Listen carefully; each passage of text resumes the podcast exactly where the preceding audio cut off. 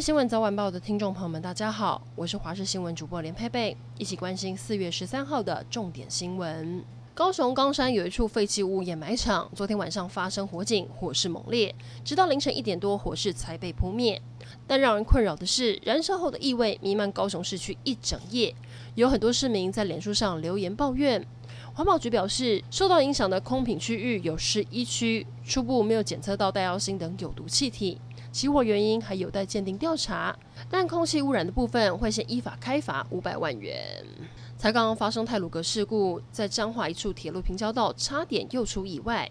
火车通过之后栅栏升起，结果不到五秒栅栏又放下，害得一辆修理车被卡在平交道上进退不得。还好有人帮忙把栅栏抬起，修理车脱离平交道不到十秒，第二列火车就呼啸而过，民众真的吓坏，抱怨台铁栅栏升降的秒数间隔有问题。高雄市暗夜不平静，仁武区有一处铁皮屋，半夜遭到轿车冲撞铁门后，随即被人开枪扫射了十多枪，当场四个人中弹送医。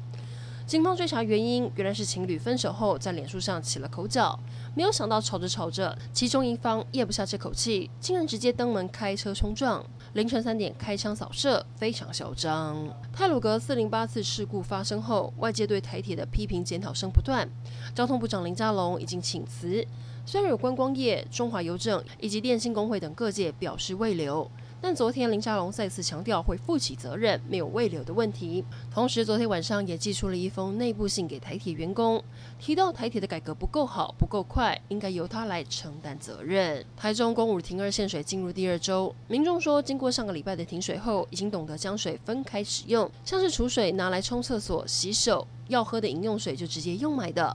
虽然比较有经验了，但还是感叹每周停水两天很麻烦。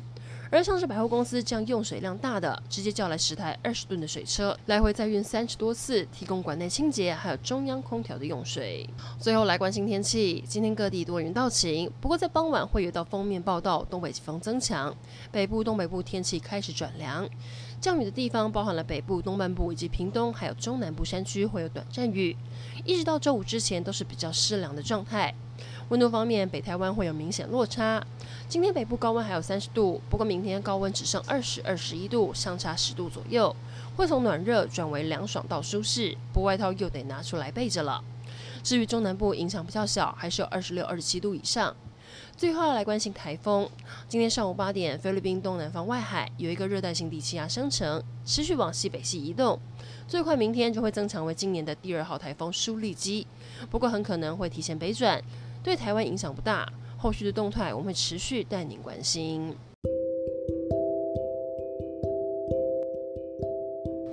以上整点新闻，感谢您的收听，我们再会。